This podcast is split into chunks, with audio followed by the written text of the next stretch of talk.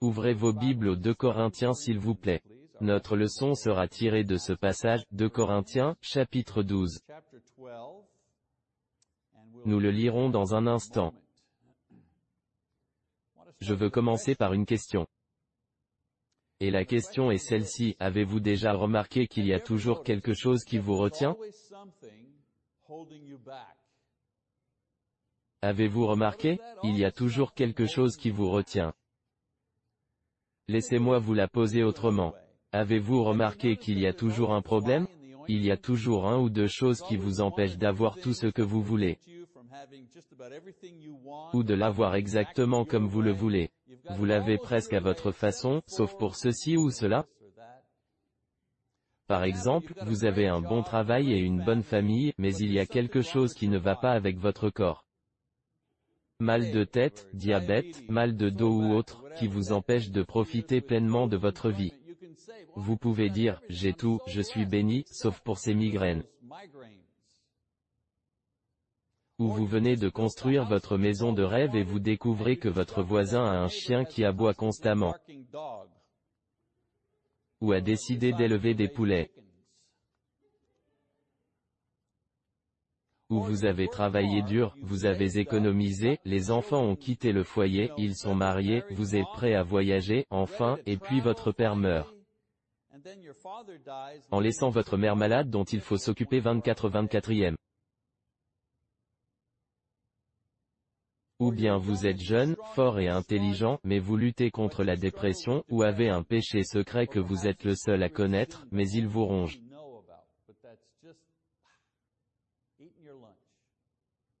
Je pourrais continuer, mais je pense que vous avez compris. Il semble que peu importe ce qui est bien dans nos vies, il y a toujours quelque chose qui nous enlève de l'éclat. Il y a toujours quelque chose qui gâche ce qui aurait pu être une situation idéale, parfaite. Ça nous arrive à tous. Nous ne sommes pas uniques, comme je l'ai dit, et ce n'est pas un phénomène nouveau dans la vie. Même l'apôtre Paul, un des apôtres les plus dynamiques, a connu ce genre de déception et il a écrit à ce sujet, à notre profit.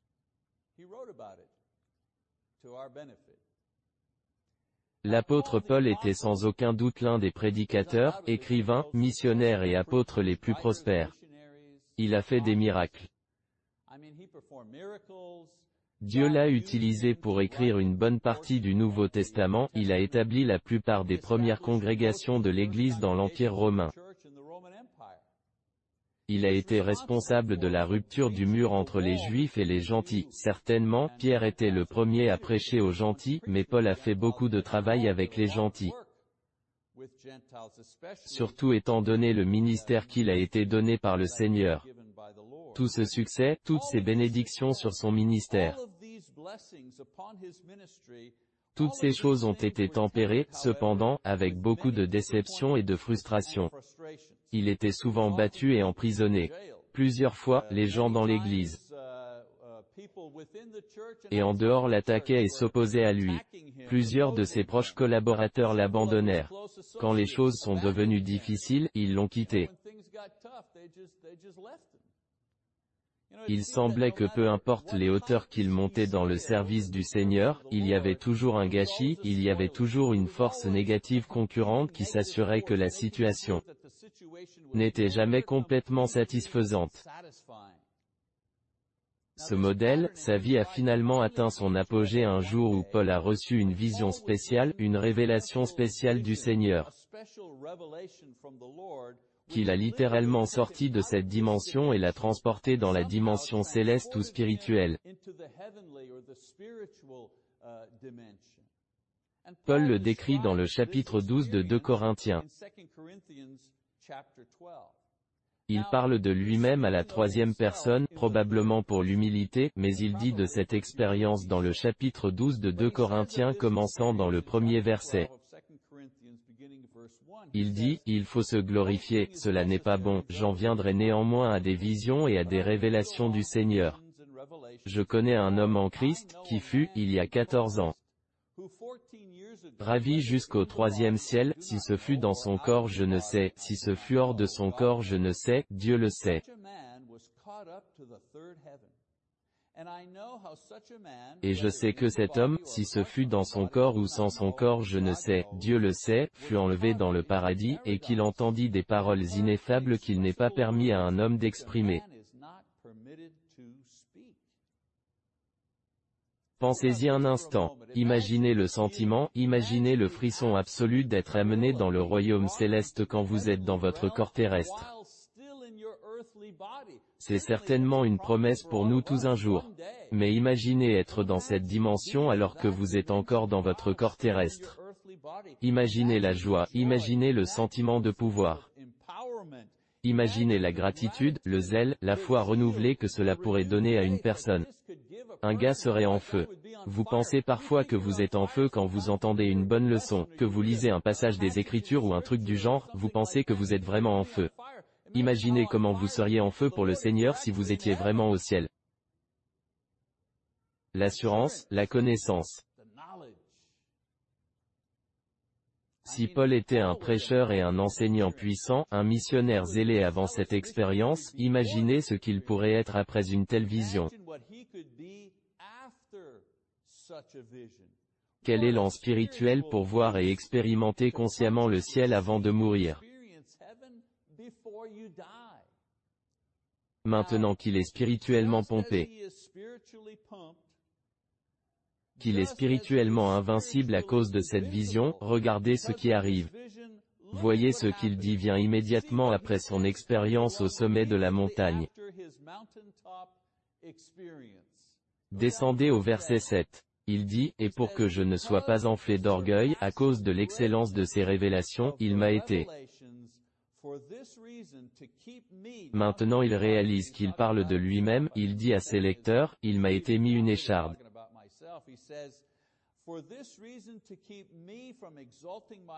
Dans la chair, un ange de Satan pour me souffleter et m'empêcher de m'enorgueillir.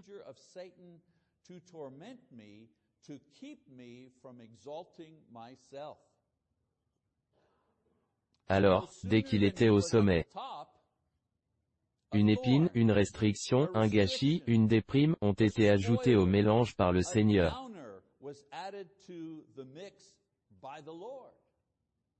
Il y a beaucoup de discussions sur ce qui lui est arrivé exactement, beaucoup de gens aiment débattre, était-ce un problème de vision, une maladie? Mais qui se soucie de ce que c'était physiquement? Ce que Paul veut dire, c'est que pour lui, c'était un fardeau, une restriction, un gâcheur, une épine. Une épine, c'est ainsi qu'il l'appelle, ça importe si c'est un mal de dos, une migraine.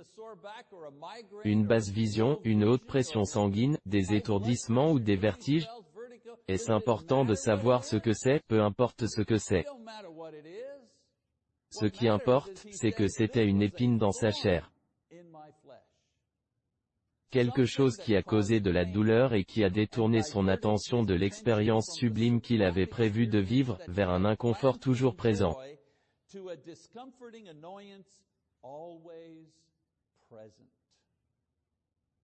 Je vous dirais que c'est là que les chrétiens se séparent du reste du monde.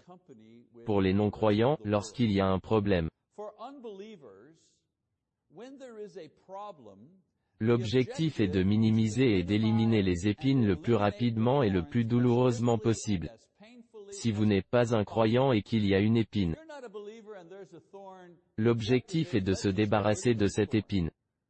Le plus vite sera le mieux. Mais pour les non-croyants, excusez-moi, le but ultime est le bonheur personnel et la liberté de se débarrasser des épines. C'est ce que tout le monde recherche. Les chrétiens, d'autre part, ont une approche différente, une approche articulée par Paul dans son effort pour traiter cette épine particulière. Je pense que le fait qu'il parle de la façon dont il a traité son épine qui gâchait sa grande vision,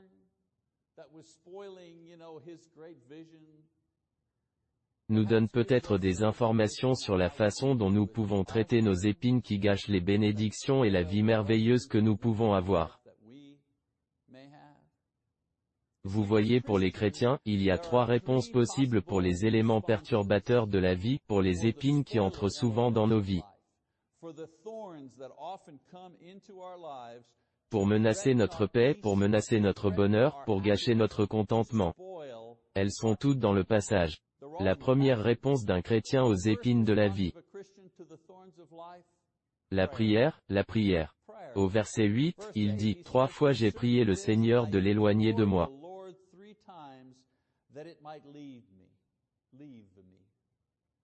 Paul a fait une prière légitime, que l'épine soit enlevée. Remarquez aussi qu'il a continué à prier jusqu'à ce qu'il ait une sorte de soulagement, de réponse. Se résigner simplement aux difficultés et aux obstacles, aux épines de la vie, ce n'est pas nécessairement la chose chrétienne à faire. Certaines personnes pensent que vous avez une épine. Vous dites, je suppose que c'est ce que le Seigneur veut, je vais juste le supporter. Ce n'est pas, c'est un paillasson, je pense. C'est la vie de paillasson. Il est normal de chercher à éliminer les choses qui réduisent notre joie et notre satisfaction dans la vie, notre paix et notre bonheur. S'il y a un remède, je le veux.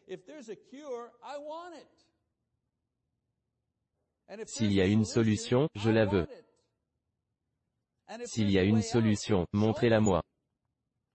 Je vais prier pour ça. Ayant épuisé ses ressources naturelles pour faire face aux problèmes, Paul commença à frapper à la porte du ciel par la prière pour le soulagement.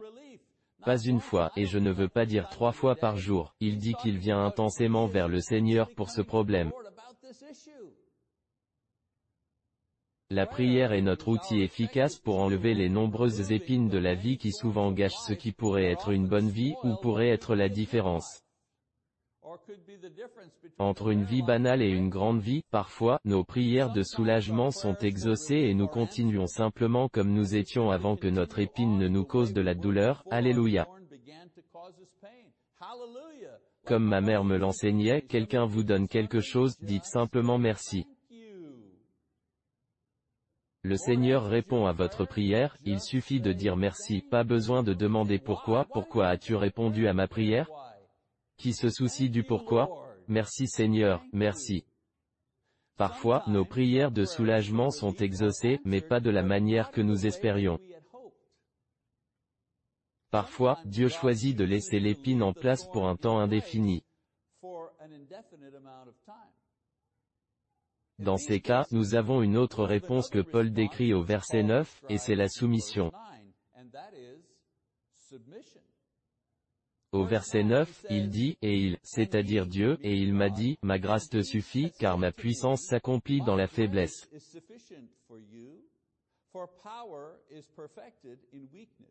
Je me glorifierai donc bien plus volontiers de mes faiblesses, afin que la puissance de Christ repose sur moi. Deuxième réponse à une épine, la soumission.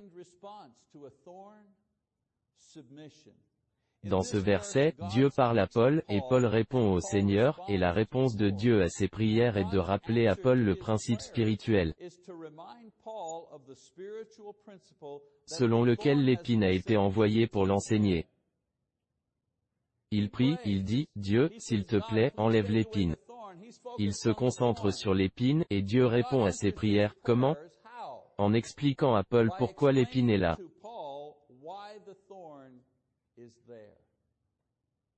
La raison pour laquelle l'épine lui a été envoyée est pour lui enseigner que la puissance de Dieu est plus facilement et clairement vue dans une personne qui est faible et dépendante de Dieu, que dans une personne qui est forte et autosuffisante. Quelle leçon à apprendre. Vous savez, je n'y ai pas pensé, mais quelle leçon à apprendre le jour de la fête des pères car n'est-ce pas ce que font les hommes? N'est-ce pas ce que les hommes veulent? Ils veulent se suffire à eux-mêmes. Ils ne veulent pas de l'épine, car si l'épine est là,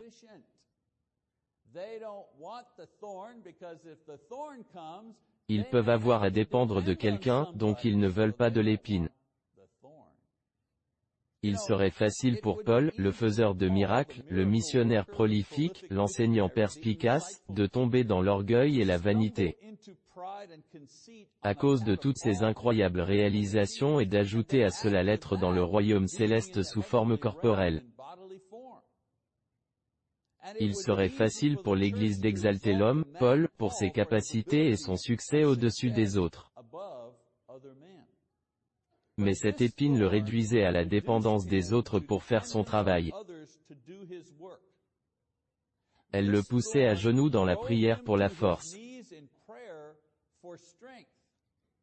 Pourquoi est-ce que quand nous sommes heureux et que tout va bien, nous prions debout, et puis quand tout explose et tombe en morceaux, alors nous pensons à nous agenouiller?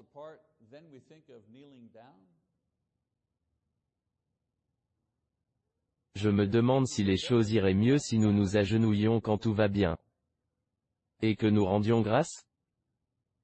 Malgré son grand succès et son prestige dans l'Église, cette épine a servi à révéler la vraie source de sa puissance dans le ministère. Cette épine était un rappel constant que sa vie était une vie fragile, tenue délicatement dans la main de Dieu. La soumission de Paul n'était pas nécessairement une soumission à la présence de l'épine. C'est le mieux que les incroyants peuvent faire quand ils ont une épine qui ne veut pas disparaître, ils acceptent simplement sa présence constante et ils continuent. C'est ce qu'on appelle le stoïcisme, ce n'est pas le christianisme. Non, la soumission de Paul était au but que Dieu avait pour permettre à l'épine d'entrer en lui et de rester dans sa vie.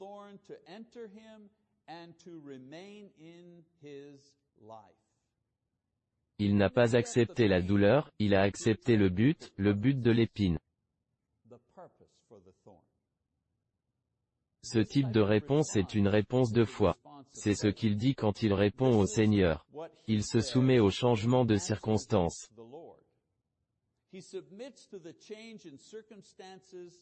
Le changement que sa vie a pris à cause de l'épine. Vous voyez, il est allé au-delà de la simple épine. Il est passé d'un homme fort et indépendant à un homme physiquement faible et dépendant, et il se soumet à la nouvelle exigence de Dieu envers lui. Vous vous demandez, quelle est cette demande, qu'il souffre?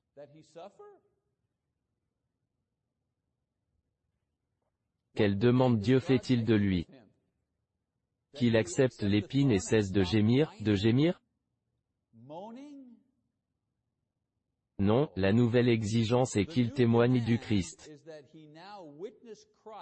Par sa faiblesse plutôt que par sa force passée. Voilà l'exigence. Plutôt que d'être déprimé et en colère ou de refuser d'accepter la nouvelle réalité, Paul voit l'opportunité de révéler Christ d'une manière qu'il ne pouvait pas faire auparavant. Et cela à travers ses faiblesses. Comme chrétiens, nous nous soumettons aux épines de la vie en apprenant à glorifier Dieu et à servir Christ en tant que gens avec des épines. Voyez-vous la différence? Certaines personnes apprennent à vivre avec leurs épines. Elles en tirent le meilleur parti. Mais les chrétiens comme Paul sont appelés à faire le meilleur de la vie avec leurs épines. Ils sont appelés à glorifier Dieu malgré leurs épines.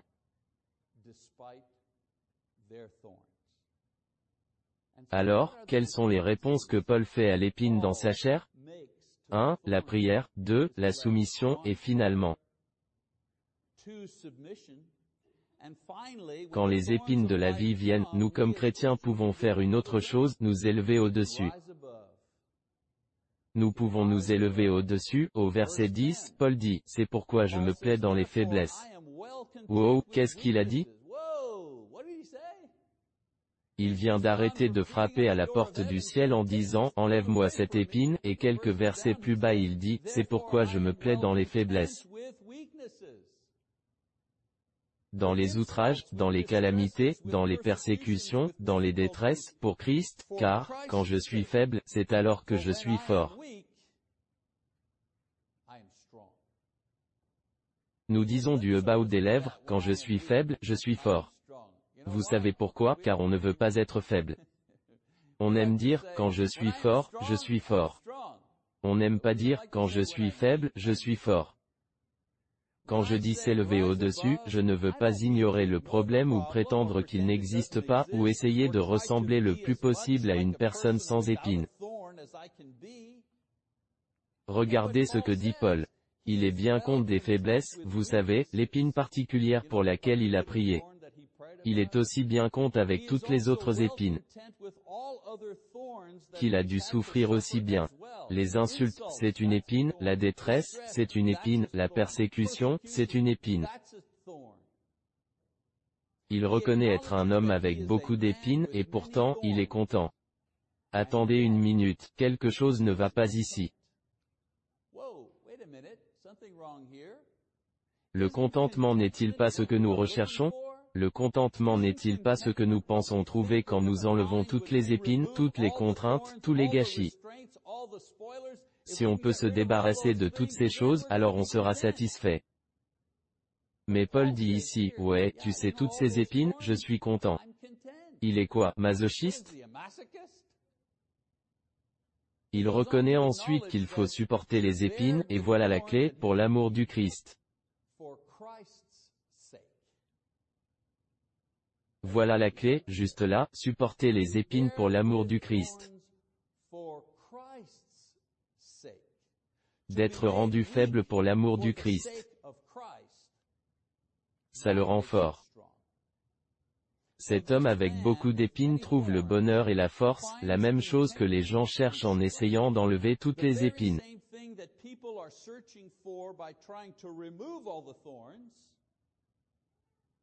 Il la trouve en laissant les épines.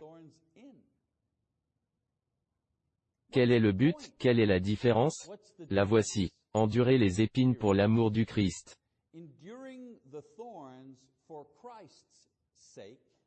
c'est-à-dire avec et pour la foi en Jésus, vous donne la même chose, et c'est le contentement et la force, qu'enlever toutes les épines est censé vous donner.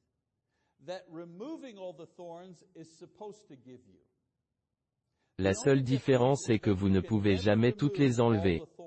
Elles sont toujours là d'une manière ou d'une autre. Si vous en enlevez une, une autre apparaît. Pour un chrétien, se soumettre aux épines de la vie que Dieu choisit de laisser dans votre chair, que Dieu choisit de laisser dans votre vie.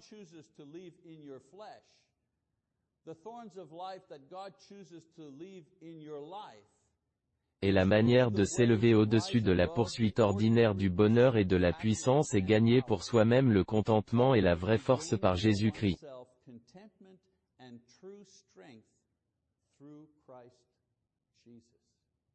Nous disons souvent, eh bien, vous savez. Je montre le Christ à travers ma faiblesse et nous pensons toujours, ma faiblesse est, oh, eh bien, je ne suis pas parfait. On pense, c'est ma faiblesse, je ne suis pas parfait.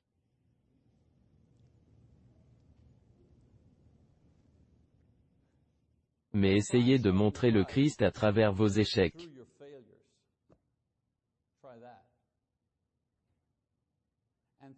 Essaie de montrer le Christ quand le médecin dit, on ne peut plus rien faire pour toi. Ou essayez de montrer le Christ quand votre conjoint n'est plus votre conjoint, car il est malade ou qu'il est parti.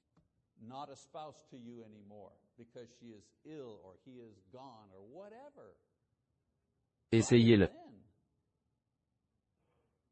Plus je deviens faible, plus le Christ devient fort en moi.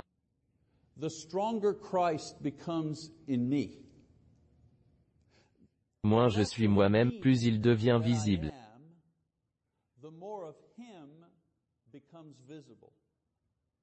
Plus je suis pauvre dans ce monde, plus je deviens riche en Christ. Plus ma vie devient épineuse, plus grande est ma dépendance et par conséquent mon contentement en le Christ. Ne le voyons-nous pas? Plus je dépends de Dieu pour tout, tout, tout, tout. Plus je trouve le contentement et la paix. Parfois, Dieu doit nous pousser en mettant des épines en nous.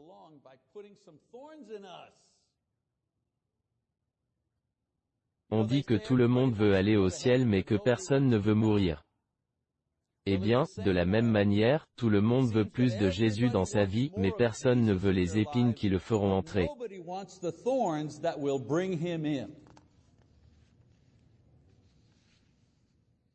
Nous ne le réalisons pas toujours. Mais la réponse de Dieu à la prière de Paul est toujours la réponse à nos propres prières quotidiennes concernant les épines avec lesquelles nous luttons tous. Lorsque nous appliquons ces mots à nous-mêmes, nous voyons que la grâce de Dieu est suffisante à tous égards maintenant comme elle l'était pour Paul.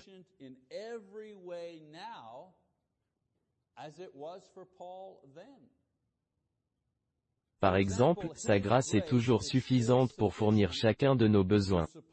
Ce n'était pas seulement une chose du premier siècle. C'est quelque chose d'éternel.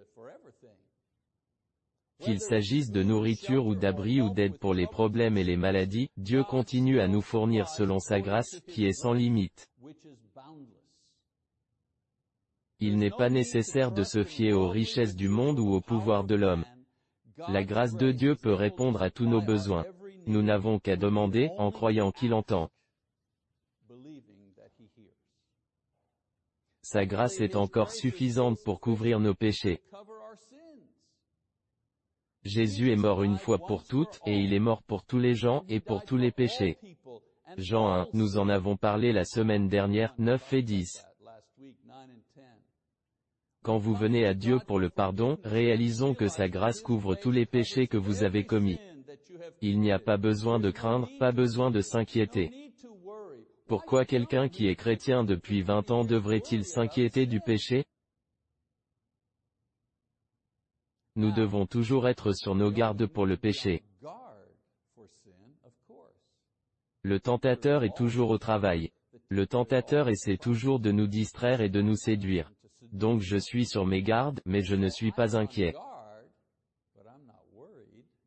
Il y a une grande différence. La sienne est encore suffisante pour achever notre transformation finale. Ce que la loi n'a pas pu accomplir, la grâce du Christ le complète pleinement. Je lis un autre passage dans le chapitre 8 de Romains, versets 3 et 4, Paul dit, Car chose impossible à la loi, parce que la chair la rendait sans force, Dieu a condamné le péché dans la chair, en envoyant, à cause du péché, son propre Fils dans une chair semblable à celle du péché, et cela afin que la justice de la loi fût accomplie en nous, qui marchons, non selon la chair, mais selon l'Esprit. Ainsi, notre résurrection finale à la gloire et à l'exaltation à la droite de Dieu est alimentée par la grâce, et il y a suffisamment de grâce pour transformer chaque croyant en un être éternel.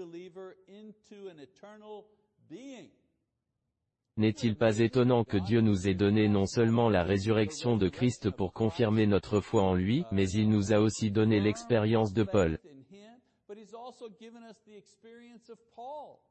Un homme ordinaire comme nous, Paul n'était pas l'homme Dieu qu'est Jésus, Paul était un homme ordinaire comme nous, et pourtant il était dans le ciel.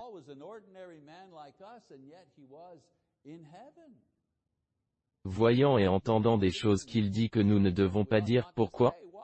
Car nous ne pouvons pas parler de ces choses, elles sont trop merveilleuses. Pourtant, nous avons cet exemple pour nous encourager.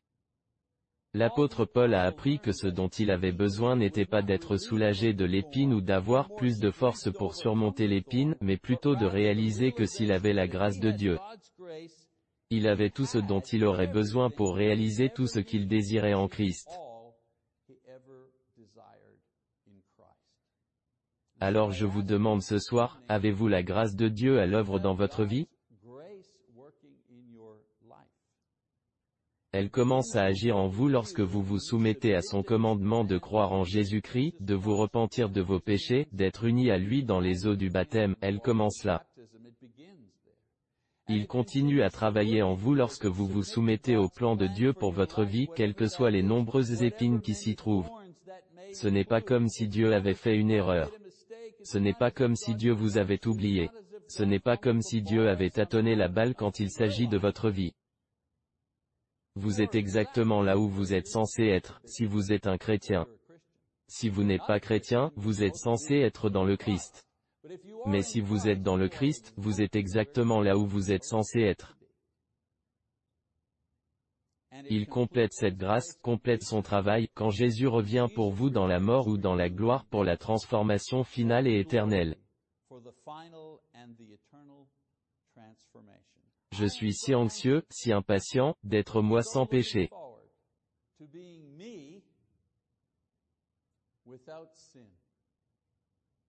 Je me réjouis tellement de vous voir sans péché.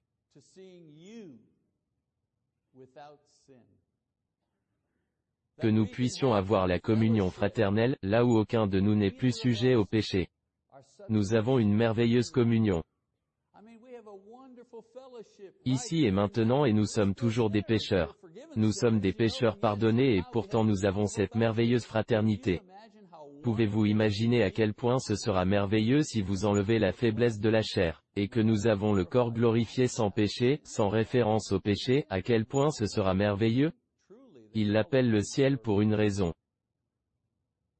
La grâce de Dieu vous suffit, et si vous avez besoin de vous soumettre à sa grâce ou de lui répondre de quelque façon que ce soit ce soir, que ce soit pour être baptisé ou pour être restauré, de placer l'adhésion à cette congrégation afin d'être sous la direction de nos anciens et de nous donner la main droite de la communion si c'est ce que vous devez faire. Nous vous encourageons à vous présenter maintenant.